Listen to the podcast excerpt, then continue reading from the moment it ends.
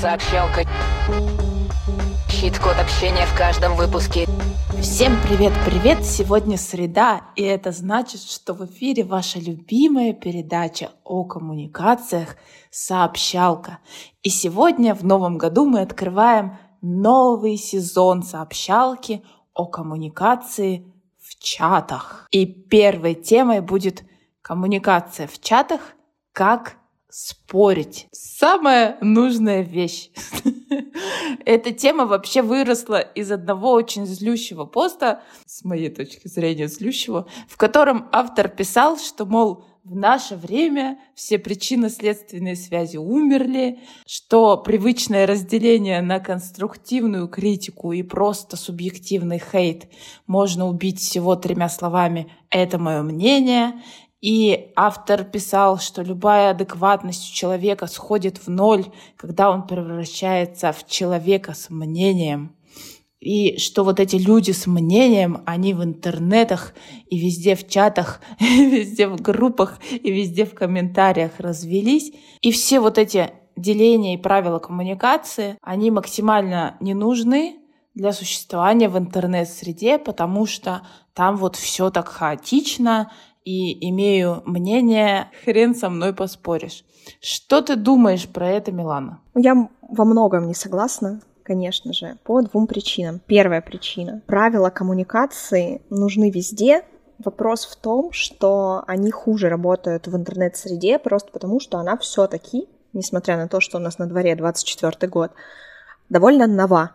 И люди, попадая в интернет-пространство, еще не научились чувствовать, во-первых, вот эти грани часто, и чувствуют себя безнаказанными. И те правила, в кавычках, коммуникации, которые существуют, они для них как будто бы не действуют, потому что в интернете ты чувствуешь себя в большей безопасности, и сказать что-нибудь, какой ты плохой, нехороший дурак, можешь легко, потому что в ответ тебя никто не буцкнет в нос, просто потому что очень далеко. Это первое. А второе, я в целом понимаю, почему автора такое мнение. Проблема диджитал-коммуникации в том, то, что не слышно интонации и очень много чего додумывается тем человеком, который это читает. И это цепляет больше именно за счет этого, потому что мы слышим не исконную интонацию, с которой человек это сказал, а ту интонацию, которую мы себе сами додумали, которая может быть вообще не имеет ничего общего с реальностью. И здесь происходит столкновение именно эмоциональное, потому что задело одного, второго задело что-то еще, и происходит вот это вот великолепное столкновение людей с мнениями разными. Да, я с тобой совершенно согласна. Плюс добавлю, что все-таки многие люди пока не приобщились к искусству коммуникации. Поэтому мы в том числе и завели этот подкаст для того, чтобы люди вообще узнали, что существуют некоторые инструкции, все давно придумано, и можно им просто следовать, и твоя речь, мышление, отношения будут лучше. Давайте посмотрим внимательно, что же все-таки лежит в глубине, чтобы сделать какую-то удобную инструкцию для людей, которые все-таки работают над своей речью и мышлением. И окажется, что прежде всего в основе логическое и риторическое понятие позиция. Есть такие науки логика и риторика. И вот понятие позиция и это понятие неспроста вообще взялось, потому что культура коммуникации, то, что, о чем мы говорим в сообщалке и все такое, это не вчера родилось и не сегодня, и не мы даже с Миланой придумали. Это уходит корнями в Древнюю Грецию.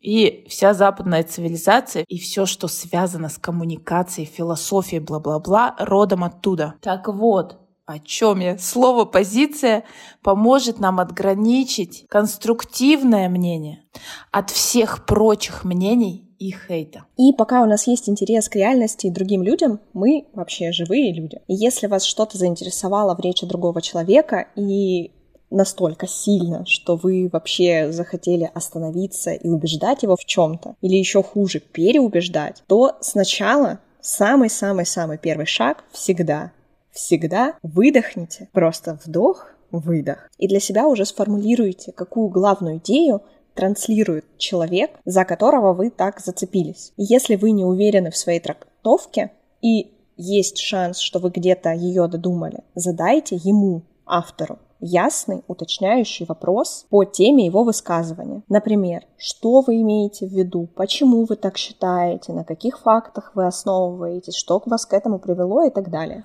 Второй шаг сформулируйте для себя свое отношение к этой идее. Здесь важно отложить эмоции и сказать словами, просто проговорить почему идея автора вам не нравится. И вот на этом шаге многие остановятся уже и не будут ничего писать, потому что у них нет времени там додумывать эту мысль до конца. И на этом шаге отвалятся все, кто не обосновывает свои мысли, кто не формулирует позицию, а высказывает просто субъективное мнение. И для разумного человека это вариант для того, чтобы вовремя отследить, это эмоциональная реакция или действительно это намерение, которое важно вам осуществить. Поэтому сделали это, сказали словами, почему идея автора вам не нравится, и дальше идем, если для вас убеждать оппонента до сих пор важно. И третий шаг. Здесь самое время сформулировать не ваше мнение, а конкретную позицию. Чтобы превратить мнение в позицию, нужно сформулировать тезис и привести к нему какой-то сильный аргумент. Какой-то сильный аргумент.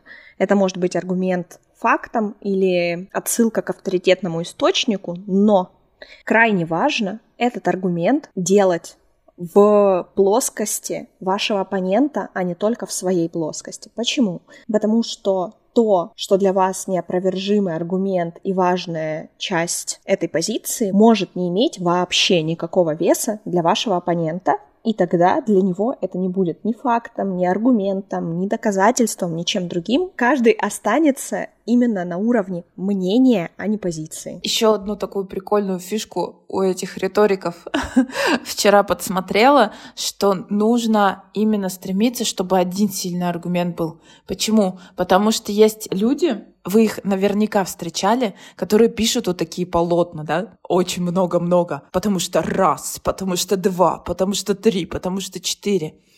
А это не рекомендовано делать, знаете почему? Потому что люди будут комментировать самый слабый ваш аргумент, а если слабое звено в цепи, цепь разваливается. Поэтому просто выберите самый сильный или парочку самых сильных аргументов, очень сильных, подкрепляющих вашу позицию — и их достаточно, не нужно полотно писать. И в том числе для этого четвертый шаг – перечитайте свой комментарий вслух. Пятый шаг постите свой комментарий и продолжайте аргументированно убеждать друг друга, ведь даже если вы не правы в споре, вы оба приблизитесь к истине. Это важно, потому что есть такое мнение, сформулированное годами, что кто проиграл в споре, тот дурак. Это не так, потому что если мы считаем, что одно мнение истинное, а другое ложное, обнаруживая истинное конструктивное мнение, вы оба приблизились к истине. Вы оба молодцы.